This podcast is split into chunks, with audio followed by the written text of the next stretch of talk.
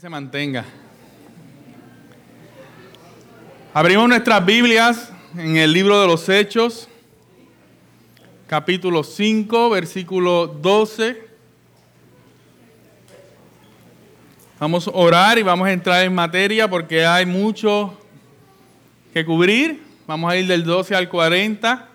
Así que agarre lápiz, libreta, abra su oído para lo que el Señor tiene para nosotros en esta mañana. Padre bueno y santo, nos preparamos a ser escudriñados, a ser examinados por tu palabra. Padre Santo, te pido Dios que tú prepares nuestros corazones. Señor, mira dentro de nosotros y perdona aquellas cosas, aquellos pecados, aquellas actitudes que hemos mostrado en contra de ti. Haznos conscientes, Señor, que podamos rendirlos a tus pies en esta mañana y que no haya distracción en nuestros corazones para escuchar tu palabra. Dame fuerza, Señor. Me he preparado dependiendo de tu Espíritu Santo, pero aún sigo dependiendo de Él para hacer estos oídos atentos, para hacer que estos corazones estén dispuestos a obedecer tu palabra. Ayúdame Dios, en el nombre de Jesús. Amén. Y amén.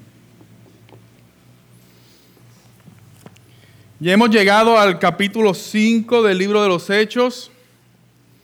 Y no sé si usted ha notado, pero ha habido un patrón que se ha, ha continuado repitiéndose a través del libro. Jesús da una instrucción, prepara a su iglesia, inicialmente a sus discípulos, para llevar a cabo esa instrucción, al, completar quién se supone que fuesen los doce.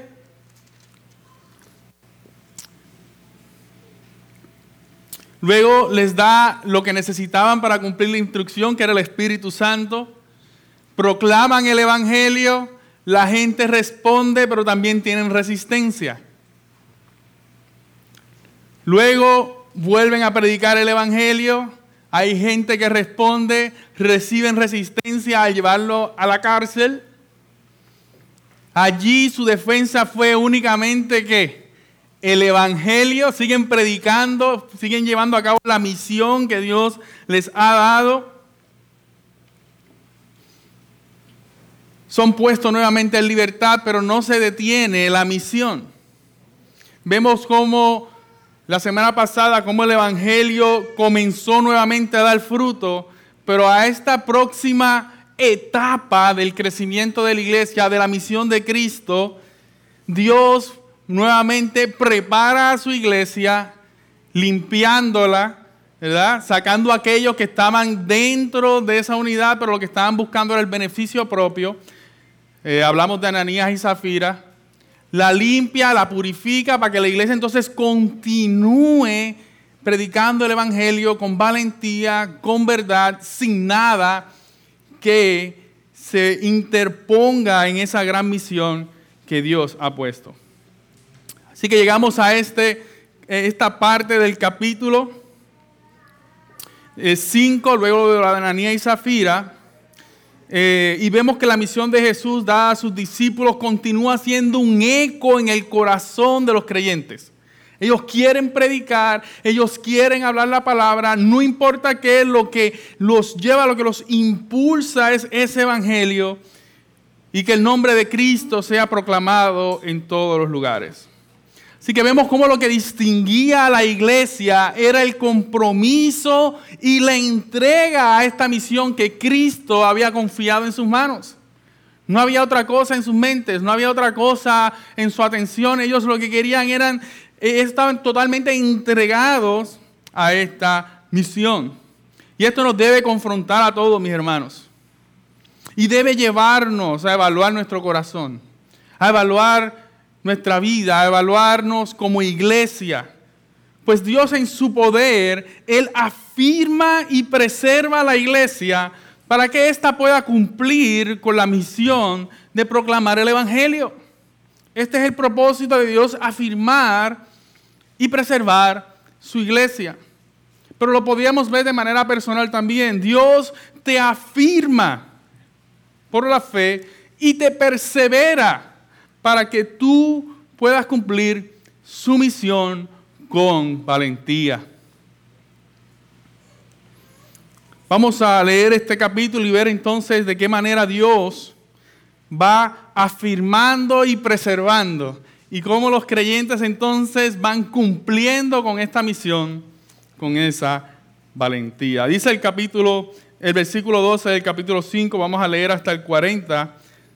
Por manos de los apóstoles se realizaban muchas señales y prodigios entre el pueblo y estaban todos unánimes en el pórtico de Salomón. Pero ninguno de los demás se atrevía a juntarse con ellos. Sin embargo, el pueblo los tenía en gran estima. Y más y más creyentes en el Señor, multitud de hombres y de mujeres se añadían constantemente al número de ellos a tal punto que aún sacaban los enfermos a la calle y los tendían en lechos y camillas para que al pasar Pedro siquiera su sombra cayera sobre algunos de ellos. También la gente de la ciudad de los alrededores de Jerusalén acudían trayendo enfermos y atormentados por, por espíritus inmundos y todos eran sanados. Pero levantándose el sumo sacerdote y todos los que estaban con él, es decir, la secta de los saduceos, se llenaron de celo y echaron mano a los apóstoles y los pusieron en una cárcel pública. Pero un ángel del Señor durante la noche abrió las puertas de la cárcel y sacándolos dijo, y puestos de pie en el templo, id y, y de pie en el templo, hablad al pueblo todo el mensaje de esta vida. Habiendo oído esto, entraron al amanecer en el templo y enseñaban. Cuando llegaron el sumo sacerdote y los que estaban con él, convocaron al concilio, es decir, a todo el senado de los hijos de Israel, y enviaron órdenes a la cárcel para que los trajeran. Pero los alguaciles que fueron no los, que fueron, no los encontraron en la cárcel, volvieron pues e informaron, diciendo, encontramos la cárcel cerrada en toda seguridad y los guardias de pie a la puerta, pero cuando abrimos a nadie hallamos dentro. Cuando oyeron estas palabras, el capitán de la guardia del templo y los principales sacerdotes se quedaron muy perplejos a causa de ello, pensando que terminarían, en qué terminaría aquello. Pero alguien se presentó y les informó, mirad, los hombres que pusiste en la cárcel están en el templo enseñando al pueblo.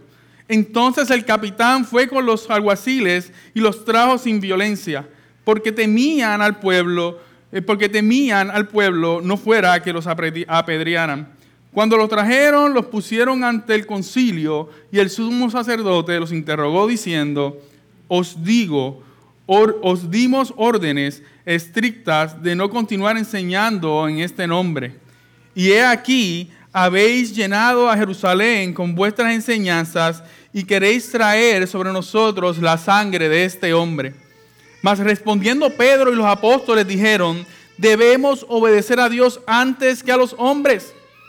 El Dios de, nuestra, de nuestros padres resucitó a Jesús, a quien vosotros habéis matado colgándolo en la cruz. A este Dios exaltó a su diestra como príncipe y salvador para dar arrepentimiento a Israel y perdonó y perdón de pecados. Y nosotros somos testigos de estas cosas y también el Espíritu Santo, el cual Dios ha dado a los que le obedecen. Cuando ellos oyeron esto, se sintieron profundamente ofendidos y querían matarlos. Pero cierto fariseo llamado Gamaliel, maestro de la ley, respetado por todo el pueblo, se levantó en el concilio y ordenó que sacaran fuera a los hombres por un momento. Y les dijo, varones de Israel, tened cuidado de lo que vais a hacer con estos hombres, porque hace algún tiempo Teudas se levantó pretendiendo ser alguien y un grupo como de 400 hombres se unió a él y fueron muertos y todos los que le seguían fueron dispersos y reducidos a nada. Después de él se levantó Judas de Galilea en los días del censo y llevó mucha gente tras sí. Él también pereció y todos los que lo seguían se dispersaron. Por tanto, en este caso os digo, no tengáis nada que ver con estos hombres y dejadlos en paz, porque si este plan o acción es de los hombres, perecerá. Pero si es de Dios, no podréis destruirlo, no sea que os halléis luchando contra Dios. Ellos aceptaron su consejo y después de llamar a los apóstoles, los azotaron y les ordenaron que no hablaran en el nombre de Jesús y los soltaron. Palabra del Señor. Vemos entonces en esta gran narración, continuamos viendo ese patrón. Se predica el Evangelio, se persigue a la iglesia, ¿verdad? Y Dios entonces, vemos, vamos a ver cómo entonces la va perseverando. En primer lugar, vamos a hablar de cómo Dios va afirmando a la iglesia. De qué manera Dios va demostrando que esta iglesia le pertenece a Él y lo que se está predicando y lo que se está hablando viene con su autoridad y con su eh, aval, ¿no? con su afirmación. Él, lo está, él, lo está apoyando en todo esto. Dios afirma a su iglesia. Vemos en el versículo 12 que Dios, luego de purificar la iglesia, la cual ahora está lista para continuar su misión de proclamar ese poderoso evangelio. Por medio de señales y prodigios, Dios va confirmando y va afirmando que el mensaje, sus mensajeros y aquellos que los proclaman vienen de parte de Él. Y esto viene siendo un paralelo de lo que fue el ministerio de Jesús. Jesús cuando comenzó su ministerio, Él comenzó a predicar, comenzó a hacer milagros, señales, prodigios, como una afirmación de que Él era el Hijo de Dios. Todos los sacerdotes, todos los expertos judíos sabían que esos milagros no podían hacerse si no era por alguien que venía de Dios, o más bien si no era Dios el que los realizaba. Así que de igual manera ahora con los apóstoles en la iglesia, estas manifestaciones eran parte del poder y dones que Dios había prometido y había dado a los apóstoles, escuche bien, a los apóstoles para la encomienda de establecer su iglesia. En el versículo 12 podemos ver que dice, por manos de los apóstoles. Esto no era algo a lo loco donde todo el mundo había, estaba haciendo milagros, estaba haciendo señales, estaban haciendo prodigios. Eran todos. Los doce estaban manifestando el poder del Espíritu Santo por medio de esos prodigios y milagros. Pero ¿cuándo ocurrió esto? ¿Cuándo ellos recibieron este tipo de poder? Eh, si miramos Mateo 10, vemos a Jesús que está llamando a sus discípulos, dice, llamando a sus doce discípulos, Jesús le dio poder sobre los espíritus inmundos para expulsar y para sanar a, todo, eh, toda enfermedad y toda dolencia. Es en ese momento que los apóstoles reciben estos dones como parte de su llamado, de parte del mismo Jesús. Y es por eso que llamamos a estos dones los dones apostólicos. Porque eran dones específicamente para los apóstoles para llevar a cabo su misión, su llamado de apóstoles. Y esto es a lo que Pablo se refiere en el libro de los Efesios cuando afirma, diciéndole a la iglesia, que la iglesia ha sido construida en los profetas, quienes fueron los que habían anunciado a Cristo, al Cristo que venía, y los discípulos que estaban anunciando al Cristo que vino y proclamaban que Él regresaría por su iglesia. Efesios 2.20 dice, están edificados sobre los fundamentos de los apóstoles y profetas, o sea, los que anunciaron a Cristo y nos recordaron que Cristo había venido, siendo Cristo Jesús mismo la piedra angular, en quien todo, en quien todo el edificio bien ajustado va creciendo para ser un templo santo en el Señor. En Cristo también ustedes, ahora hablándole a la iglesia, ustedes son juntamente edificados para morada de Dios en el Espíritu. O sea que fue en esa enseñanza, fue en esa demostración de poder que la iglesia fue edificada, fue afirmada, fue construida. Y en esa base que es Cristo, ahora la iglesia continúa entonces creciendo y edificando encima de esa base original, de esas profecías, de esas enseñanzas y de esos milagros que habían ocurrido. Y pudiésemos pensar que con tantos milagros, todos que querrían ser parte de la iglesia. Sin embargo, cuando entramos en el versículo 13, parece que hay un paréntesis ahí y, y, Lucas no quiere dejar lo que ha venido ocurriendo. Dice, pero ninguno de los demás se atrevían a juntarse con ellos. Es como un comentario al margen donde Lucas nos está recordando que esa imagen de Ananías y Zafira en muchos de, de, la gente que estaba alrededor de la iglesia no se había esfumado. Es como una ilustración que él quiere traer de cómo los eventos milagrosos no eran lo que estaban convenciendo a la gente a unirse a la iglesia. Lo que estaba convenciendo a la gente de unirse a la iglesia era la predicación del Evangelio. Porque si fuesen los milagros, todo el mundo se hubiese unido y nadie hubiese rechazado el querer unirse. Pero esos milagros, lo que trajo temor, lo que había ocurrido en Ananías y Zafira, lo que trajo fue temor en muchos de ellos. Vemos como las señales no eran el elemento principal y siempre recuerde eso, las señales y milagros no son el elemento principal para la salvación, sino el evangelio revelado en el corazón para esa salvación. Así que esta gente no podía quitarse, muchos de ellos no podían quitarse esa imagen, se dieron cuenta que la, que la iglesia no era un juego, se dieron cuenta que esto era algo serio, que el Dios era verdadero, que le podía costar la muerte el hecho de acercarse únicamente buscando beneficio personal. Por lo tanto, muchos de ellos dijeron, hmm, esos milagros son poderosos y qué bueno traer beneficios, pero Sería como tirar los dados. Lo mismo me puede salir quedar muerto frente a Dios, al Dios vivo. Así que ven cómo Dios utiliza cada evento alrededor de nosotros en su plan perfecto. Dios utilizó este evento de Ananías, y Zafira para cuidar, santificar y purificar su iglesia para que la misma pudiese cumplir con la instrucción que Dios les había dado. Pero no solamente había algunos que no creían, sino que vemos otros que sí iban creyendo y respondiendo al Evangelio, versículo 14. Y más y más creyentes en el Señor, en multitud de hombres y de mujeres, se añadían constantemente al número de ellos. Ya Lucas pierde la cuenta.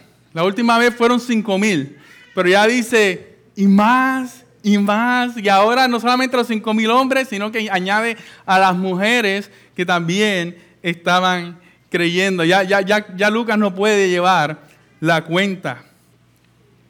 Así que vemos como tanto hombres como mujeres, ¿verdad? Y luego los milagros, vemos que dice lechos y camillas, lo que nos deja entender que habían ricos y pobres que estaban respondiendo al llamado de Dios por medio de su evangelio. Una vez más, esto nos va demostrando que los milagros no se basan en el poder de los discípulos, sino que está sujeto a la fe puesta en Dios por medio del Espíritu Santo. ¿Por qué? Porque está diciendo que los que creían se acercaban, traían a los enfermos y todos eran sanados. Estos no eran gente que no estaban conectados a la iglesia, que venían pidiendo un milagro y eran sanados. No, los que creían venían, traían a los enfermos y eran sanados. Es por eso que decimos que eh, eh, aún esas sanaciones no eran basadas únicamente en algo sin sentido, sino que estaban, descansaban en la fe que esta gente ejercía por medio del Espíritu Santo.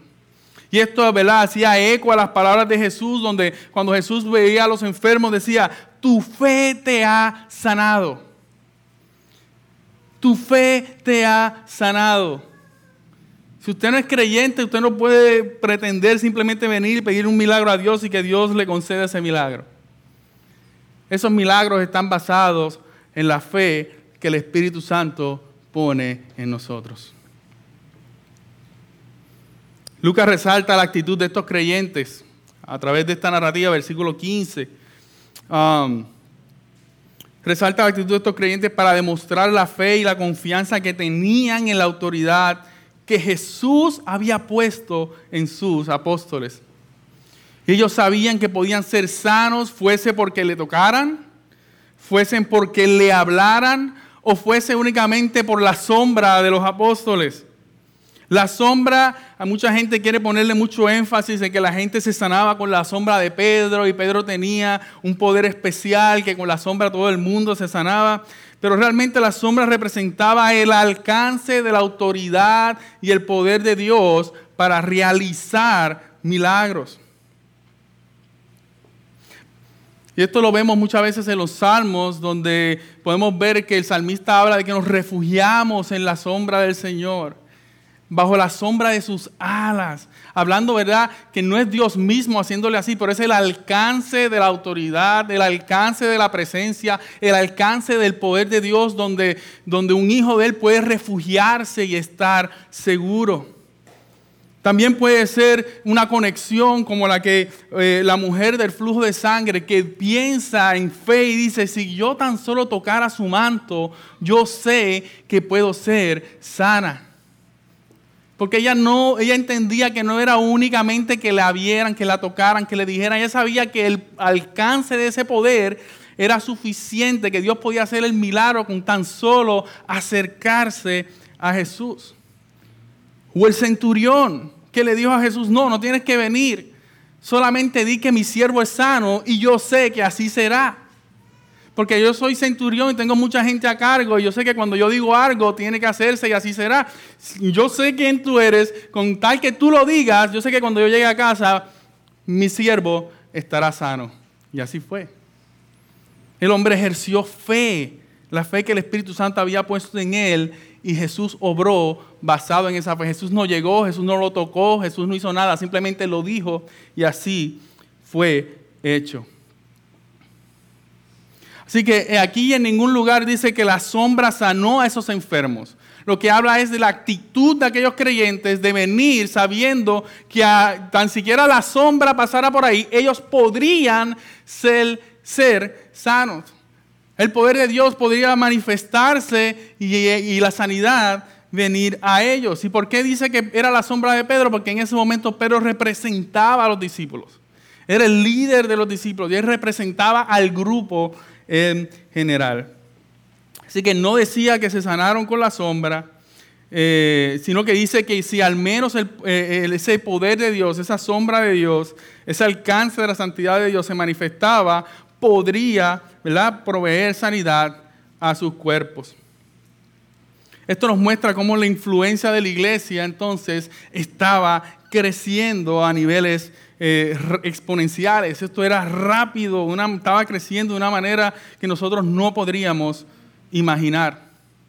Y luego de decirnos lo de la sombra, versículo 16, dice que entonces no solamente los que estaban en Jerusalén, sino que nos dice que también gente de las ciudades en los alrededores de Jerusalén acudían trayendo enfermos y aquí es donde da la afirmación entonces, todos eran sanados. No era uno sí y uno no.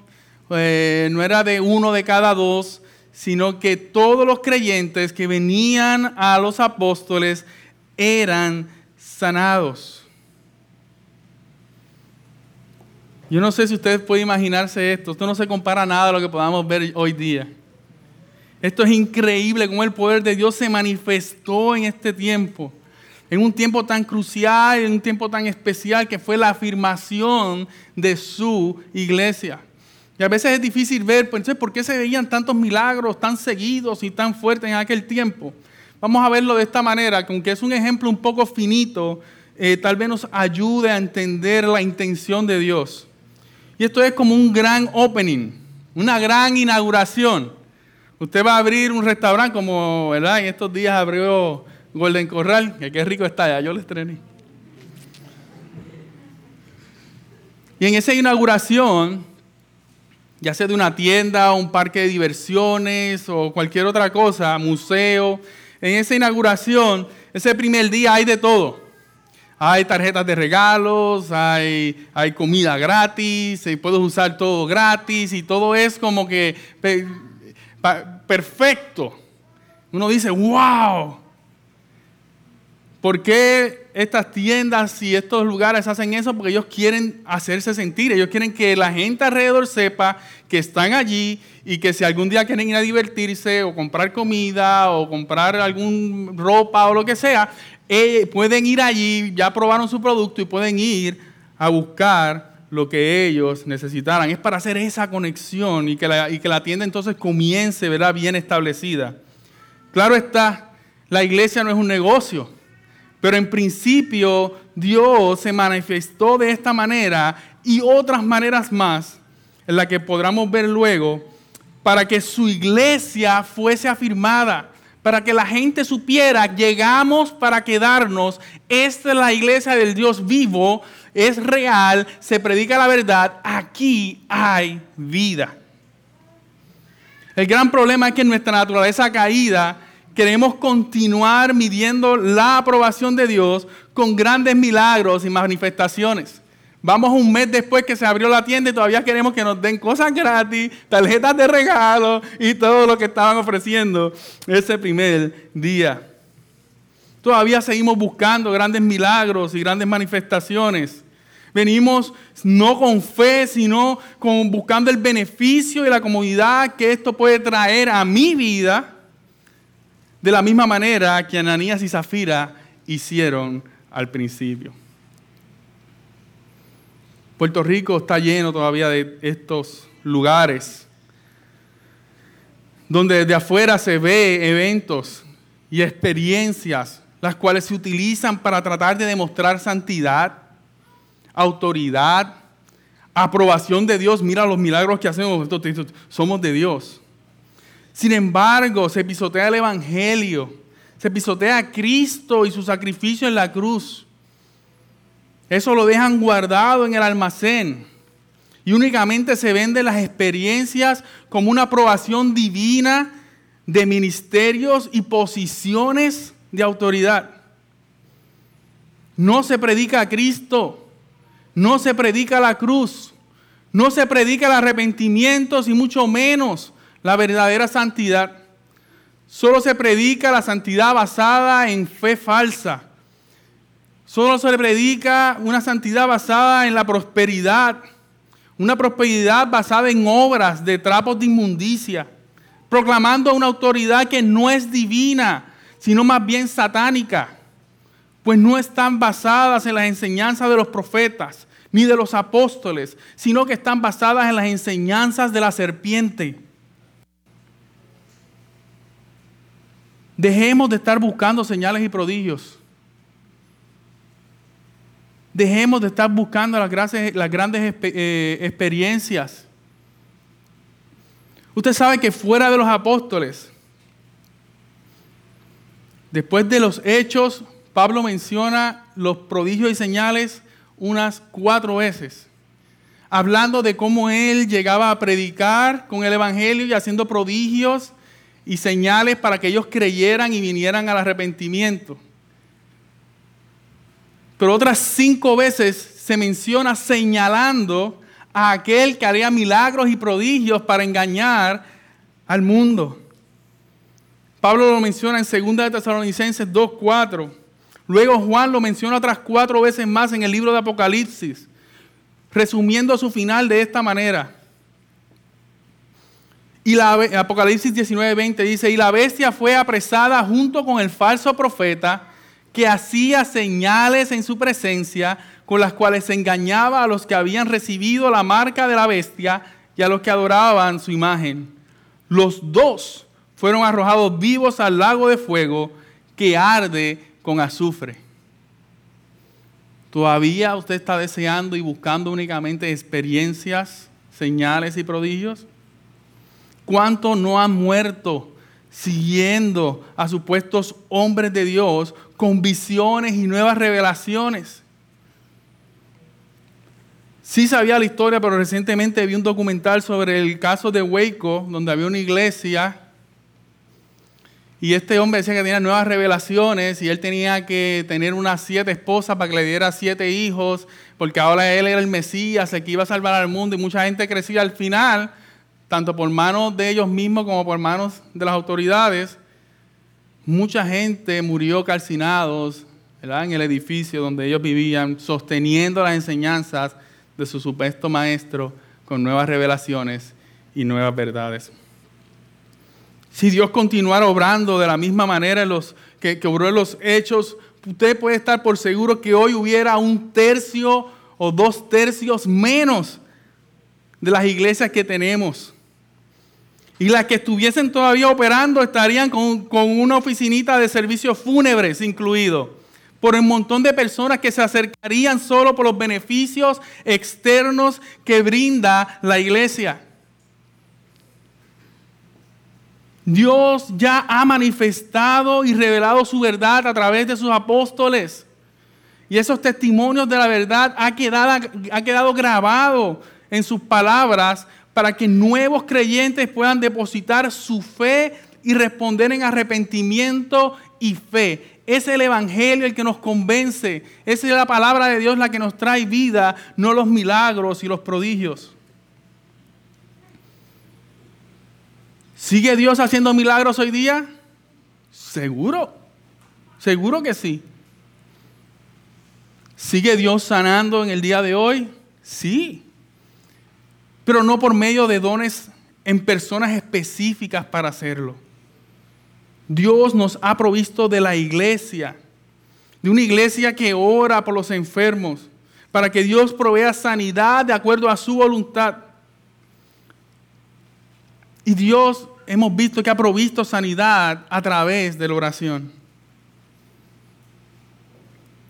Aquellos dones apostólicos, es lo que dice la palabra, apostólicos, eran para los apóstoles, para hacer esos señales y prodigios. Y los, yo no sé usted, pero yo no he visto a Pablo o a Pedro o a Mateo entrar por esa puerta en ningún momento, ni ver anuncios o reportajes sobre ellos. Pastor, pero si ya no hay esos milagros y prodigios, entonces ¿cómo Dios afirma su iglesia hoy? Dios sigue afirmando su iglesia por medio de su palabra y por medio del Evangelio. Allí donde se predica el Evangelio con temor y temblor, esa es la iglesia de Dios. Ahí la iglesia se está afirmando. Si la iglesia enseña predica y vive la palabra, está dando testimonio en su obediencia y amor, eso quiere decir que le pertenece a Dios. ¿Quieres ver milagros a tu alrededor? Pregunta a tu hermano por la manera en que Dios los salvó y de dónde Dios los sacó. Disfruta la narración de ese gran milagro. Pregúntale cómo Dios los trajo a IBM. Cada vez que escucho una historia de cómo los hermanos han llegado aquí y han visto la verdad y se han quedado, yo digo, eso solamente lo puede hacer el Señor. No hay otra manera. Porque es que no hace sentido. Es por eso que nuestra responsabilidad, mi hermano, nuestro llamado es el siguiente. Programa, proclama el Evangelio y verás cómo Dios sana y salva el alma de personas de una manera sobrenatural. Ama. Vas a ver cómo Dios va a poner nuevos deseos de amor, nuevos deseos de vivir en comunidad, mientras esas personas van caminando a la santidad que es Cristo. ¿Quieres ver usted esos milagros? Siga predicando el Evangelio. Y va a ver como una persona que odiaba y caminaba de espalda a Dios se va a volver al Señor y va a haber esos nuevos deseos en su corazón. Ahora, la obra de santidad en la iglesia por medio de Cristo va a tener muchas otras reacciones. No solamente ver estos milagros, no solamente ver gente rendida ante el Señor, sino que eh, vamos a ver que va a provocar odio, va a provocar burla, va a provocar persecución, celos en aquellos que con sus pensamientos, desobediencia y actitudes en su corazón se han declarado enemigos de Dios. Así que mientras Dios va afirmando su iglesia por medio de estos prodigios y milagros en los hechos, mientras Dios va afirmando su iglesia hoy día por medio de la predicación del Evangelio, esto va a levantar también respuestas de persecución. Y es a lo que vamos ahora, versículo 17. Dios persevera al creyente y la iglesia para cumplir su misión. Versículo 17 dice, pero levantándose el sumo sacerdote y todos los que estaban con él, es decir, la secta de los saduceos, se llenaron de celos. Esto provocó celos. Los sacerdotes saduceos vivían para el reconocimiento y la gran reputación. Y ellos no podían resistir que el reconocimiento y la reputación con respecto a Dios se lo estuviesen llevando, llevando la iglesia y no ellos. El pueblo está respondiendo al Evangelio, respetan a los apóstoles, hay amor, unidad, crecimiento, entrega total. Ellos tienen celos y envidia.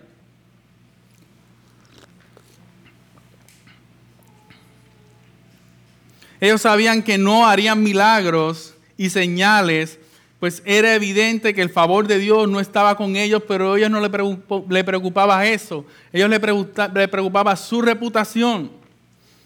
Estaban más preocupados de la opinión pública que por lo que Dios pensaba de ellos. Eso sí es ser necios. ¿Qué pensará el pueblo de nosotros? Mira, pues Dios te está rechazando ahora mismo y tú te estás preocupando por qué pensará el pueblo. ¿En serio? Así que, sin tardar, arrestan a los discípulos, a los apóstoles. Esta vez los arrestan a todos. No, no tengo ningún indicio que diga que nada más fue a alguno de ellos, sino que arrestan a los apóstoles. Eh, y en vez de enviarlo a la cárcel del templo, como ocurrió con Pedro y Juan, ahora los envían a la cárcel pública junto a los ladrones y a los asesinos. Esto no es ir al cuartel y ser arrestado allí por un tiempo, este es mandarte directo a, las cucharas para el otro día sacarte. Dice, vamos a ver si los amedrentamos con esto. ¿no? Por lo menos para que se asusten, a ver si se le quita esto de estar predicando el Evangelio.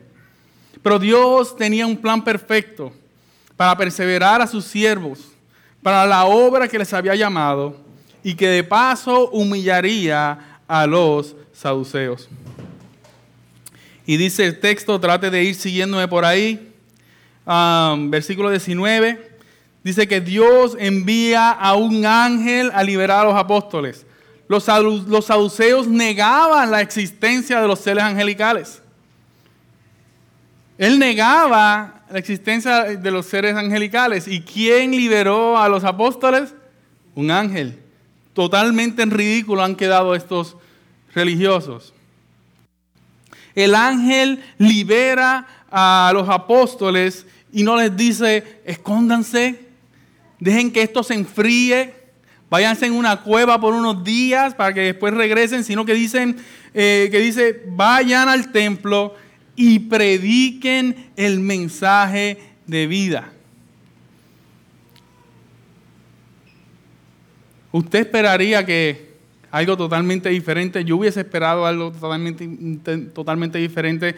Eh, los saduceos hubiesen esperado algo totalmente diferente porque al no encontrarlos en la cárcel dijeron, estos se nos fueron, se nos escaparon, ahora sí, se nos perdieron, hay manera de atraparlos. Pero ¿qué, ¿de qué manera estos apóstoles estaban comprometidos con la misión de Dios? La misión era clara. La misión era urgente. La misión era la prioridad. La misión era obedecer. Versículo 20.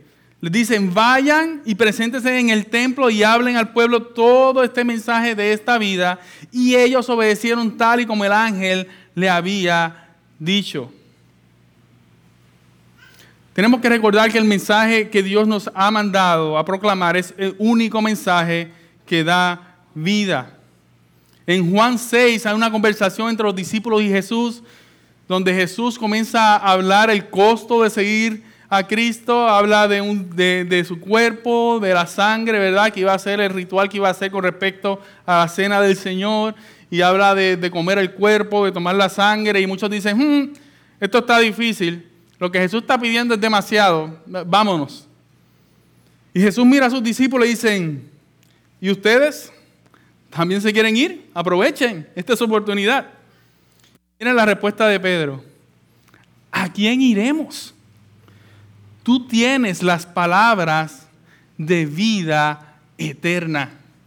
Ese es el mensaje que Cristo nos ha mandado a predicar. ¿A quién iremos? ¿A quién predicaremos? ¿A quién vamos a proclamar? Solo Dios tiene palabra de vida eterna. Y ese es el mensaje que el ángel manda y les recuerda. Esto es lo que tienen que hacer y predicar.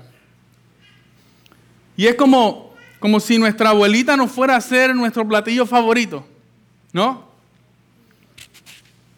Pero nos envía a las 5 de la tarde a Costco Guasam. ¿Alguien ha ido a esa hora a Costco Guasam? Que es prácticamente imposible salir de ahí. Sin embargo, pensamos, mi abuelita me lo está pidiendo, la verdad que este plato le queda bien. Cuando yo me siente a comer, se me va a olvidar la fila, se me va a olvidar el calor, se me va a olvidar la mascarilla, se me va a olvidar todo de lo rico que sabe. Pero si así somos para cosas tan ricas pero finitas, efímeras, pasajeras como la comida, ¿por qué cuando Dios nos da una, una orden dudamos de aquel que nos está dando la instrucción? ¿Acaso Dios no nos ha mostrado su carácter santo y poderoso? Eso es suficiente para que se nos olvide todo dolor, toda burla y lo que sea que vayamos a enfrentar. ¿Acaso ¿No ha sido evidente el poder de vida que tiene el Evangelio? ¿Por qué dudar? ¿Por qué poner peros? ¿Por qué decir, ahora no? Que con el hambre que tengo, esta persona me va a quitar 15 minutos en lo que yo le explico el Evangelio y no tengo tiempo para eso ahora. Ese es nuestro gran problema. Es que cuando dejamos de meditar en la palabra y vivir nuestra salvación en comunidad, comenzamos eh, a, enfriarnos y a dudar de Dios, su palabra y su obra. Nuestra fe es afirmada en su palabra y en la oración y en la exhortación de los unos con los otros. Por lo tanto, debemos de obedecer y proclamar el mensaje de vida, aun cuando nos cueste nuestra reputación, aun cuando nos cueste la crítica, aun cuando nos cueste el abandono o el sufrimiento. No podemos ser como los saduceos, tratando de caerle bien a todo el mundo para que su reputación y su posesión no se viera amenazada. Sin embargo, estos apóstoles sí entendían la autoridad de Dios y el poder que le había dado. También entendían el poder del mensaje que tenían que proclamar. Así que, sin titubear, se pusieron de pie, versículo 21, habiendo oído esto, al amanecer, entraron al templo y enseñaban. En el mismo lugar que habían sido arrestados, regresaron a enseñar. ¿De dónde viene esta actitud de obediencia y valentía de estos discípulos? El mismo concilio los dio por desaparecidos. Sin embargo, viene un sacerdote y le dice, no, ellos están en el templo. En el templo, pues no los acabamos de sacar de allí tráelos para acá. Así que fueron a buscarlo, pero esta vez con temor, porque no querían ser apedreados. Eh, el favor del pueblo había sido tanto para estos discípulos que ahora ellos tienen que, mira, por favor, pueden venir con el sacerdote, porque es que, porque si se los llevan violentamente, el pueblo podía echársela en contra y era algo que a ellos no le convenían ni querían.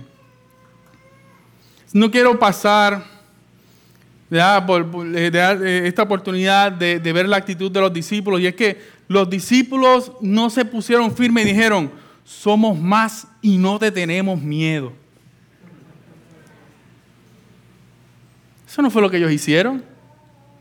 Ellos no montaron una garata y una revolución para darte nuestra oportunidad. Vamos a tumbar a los judíos y vamos a tumbar a, a los romanos de una vez. Dios los había liberado para continuar proclamando el mensaje de verdad. Este es el distintivo de la iglesia, el proclamar el mensaje de vida. ¿Señalamos los pecados y errores de nuestro sistema? Sí. Lo hacemos cada vez que sea necesario y lo hacemos como advertencia de la verdad que ha sido revelada en su palabra y las consecuencias que va a traer si nuestro gobierno y nuestro sistema sigue obrando de esa manera. Es nuestra responsabilidad, es nuestro llamado. Pero ¿cómo lo hacemos? Con el Evangelio. ¿Cómo respondió el concilio? Respondió rechazando la verdad, versículo 28. Le dimos órdenes estrictas de no continuar enseñando en este nombre. O sea, no se atrevían ni mencionar el nombre de Jesús porque no querían darle más crédito a lo que estaba ocurriendo. Después los acusan de llenar a Jerusalén con sus enseñanzas, o sea, que su trabajo estaba siendo qué? Efectivo, estaba llegando. Y quieren traer sobre nosotros la sangre de este hombre. Parece que se les había olvidado que habían sido ellos los que incitaron al pueblo ante Pilato diciendo que su sangre caiga sobre nosotros, sobre nuestros hijos. Contestó todo el pueblo. Ellos habían sido culpables y ahora están tratando de echarse para atrás y no hacerse los responsables. Así es que responde un corazón rebelde que vive en enemistad con Dios. Y así vivimos nosotros antes de conocerle. Número uno, no queríamos reconocer la autoridad y el poder en el nombre de Dios, en el nombre de Jesús. Pero tampoco queríamos hacernos responsables de nuestro pecado. Porque a fin de cuentas, yo no fui que trepe a Jesús allá arriba. Mire la respuesta de los discípulos. Versículo 29. Pero Pedro y los apóstoles respondieron, debemos obedecer a Dios en vez de obedecer al hombre. Mi pregunta para ustedes, ¿a quién usted teme? ¿Está luchando con la obediencia? Déjeme decirle que a lo que usted obedece, a eso teme. ¿Va a temer entonces al hombre o va a temer a Dios? Eso es para que reflexionemos.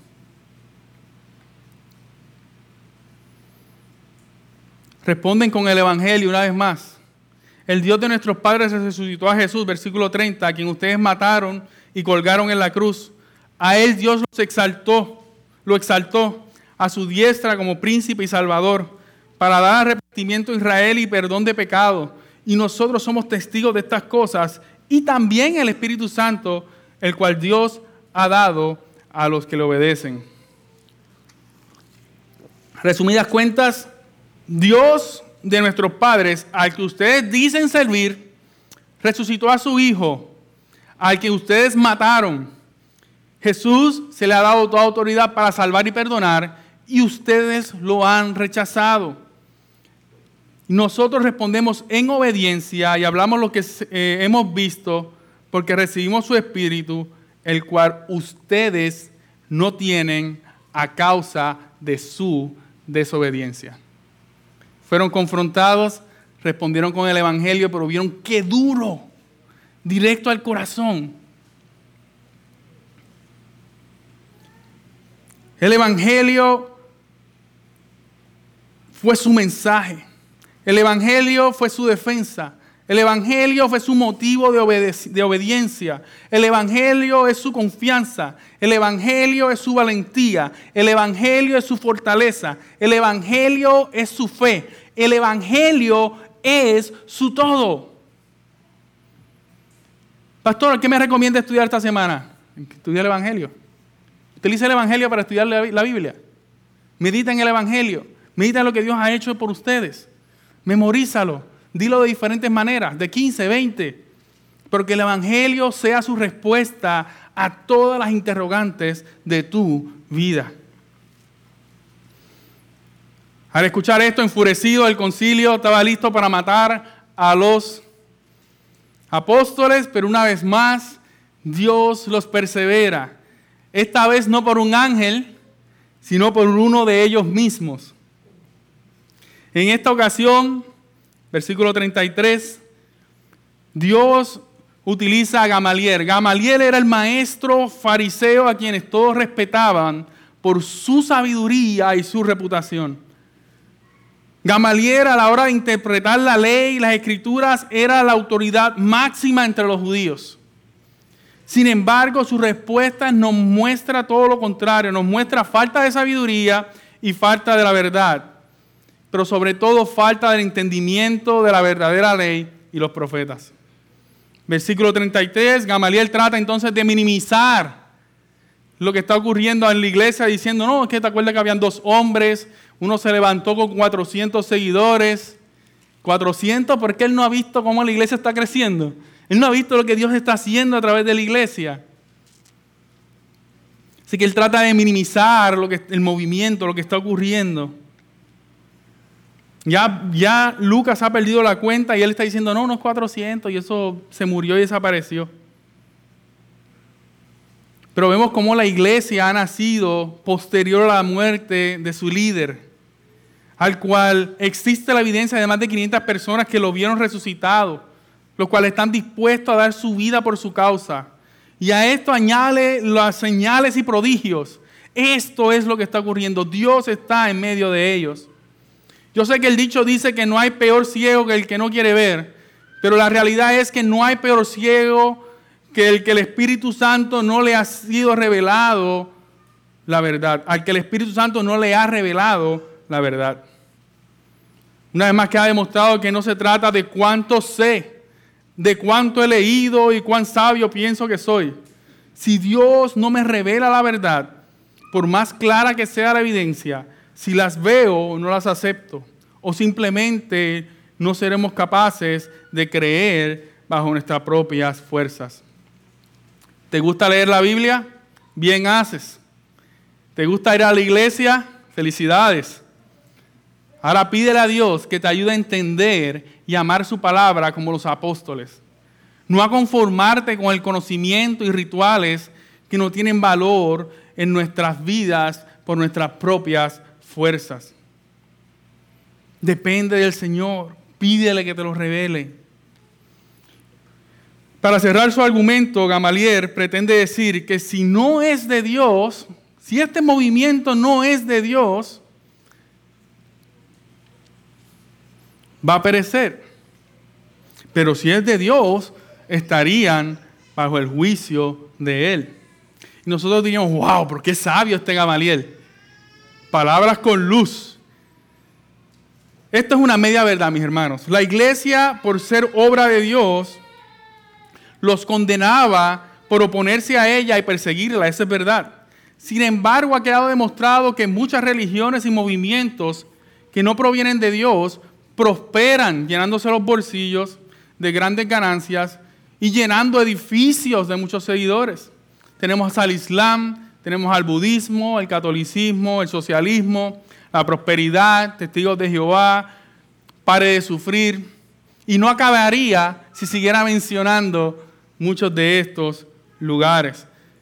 Por ende, el que no sea de Dios no quiere decir que no vaya a prosperar. Sin embargo, esto me pone a pensar y meditar, haciéndonos una gran advertencia. Número uno, lo grande y lo próspero no determina lo legítimo de la iglesia.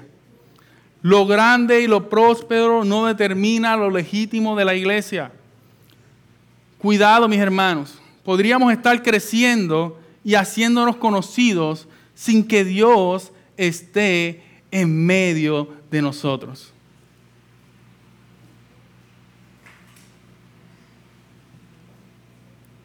¿Cómo nos cuidamos de esto? El Evangelio, el Evangelio, el Evangelio. Los grandes talentos, de manera personal, los grandes talentos no, son determinados, no, no, determinan la madurez espiritual de una persona. Los grandes talentos no determinan que lo que tú estás haciendo es para Dios o proviene de Dios.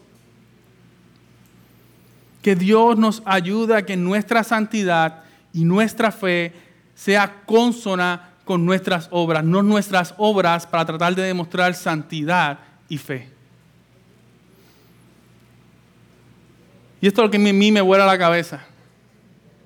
Si Gamaliel hubiese acudido a las escrituras como maestro, como maestro de Israel, si él hubiese acudido a las escrituras para rechazar o para señalar este movimiento, se hubiese encontrado con la verdad. Se hubiese encontrado con la verdad porque él era maestro de maestros. Y si, él en vez de ponerse a dar eh, eh, eh, ejemplos y, ¿verdad? y consejos de él, si hubiese espérate, déjame ver, ¿qué es lo que está ocurriendo? Déjame mirarlo, ¿qué es lo que dice Jeremías? Déjame ver qué es lo que dice Isaías, qué es lo que dicen los profetas. Él se hubiese dado cuenta que era la verdad de Dios. Pero aún Gamaliel descansó en su sabiduría, en su posición como maestro. Así que sus palabras de sabiduría y autoridad culminaron siendo palabras necias basadas en su propia opinión. Dios, sin embargo, Dios en su voluntad perfecta transforma lo que parecía una muerte segura en la liberación de sus apóstoles, utilizando a un enemigo de ellos. Y luego de ser azotados, entonces los apóstoles son puestos en libertad, no murieron allí, no perecieron allí, sino que Dios los preservó para continuar su misión aquí en la tierra. Hermano que me escuchas, quiero que medites y pienses de qué manera has respondido a la salvación de Dios. Profundiza en el Evangelio. Pregúntate, ¿voy día a día a afirmarme? ¿Voy día a día a la palabra de Dios para que mi fe sea afirmada en su palabra, en oración? ¿Busco ser eh, afirmado y animado por los hermanos en la fe? ¿Sirvo a Dios por amor y agradecimiento? ¿O solo lo busco por los beneficios? Pregúntate a ti mismo. ¿Me dejo atemorizar o desanimar por las amenazas de aquellos que han decidido vivir de espalda a Dios? ¿A quién le temo más? ¿A Dios o al hombre? Te pregunto, ¿entiendes que Dios te ha preservado no para que estés guardado en una bóveda seguro, sin problemas, sino para dar tu vida por su misión? Si no has entendido eso, todavía te falta mucho que meditar y que aprender. Te invito a que profundices en estas preguntas y permitas que Dios te afirme en fe para que puedas ser obedientes a proclamar su evangelio sin importar las consecuencias terrenales, pues la eternidad ha sido asegurada para los hijos de Dios. Amigo que nos visitas, hoy no quiero asumir que conoces a Dios no quiero asumir que el perdón y la gracia de Dios es una realidad en tu vida. Te pido que examines tu corazón.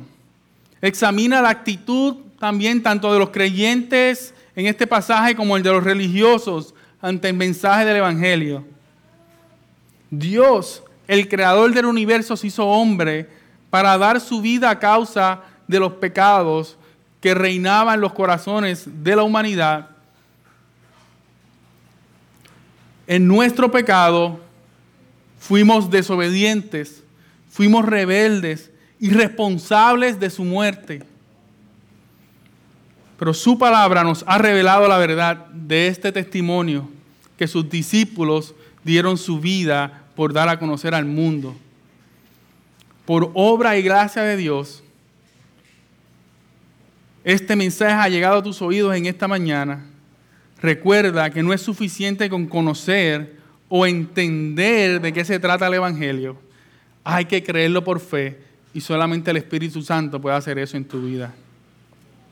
Si en esta mañana Dios ha puesto un deseo de poner fe y confianza en la obra de Jesucristo, por favor, habla con nosotros.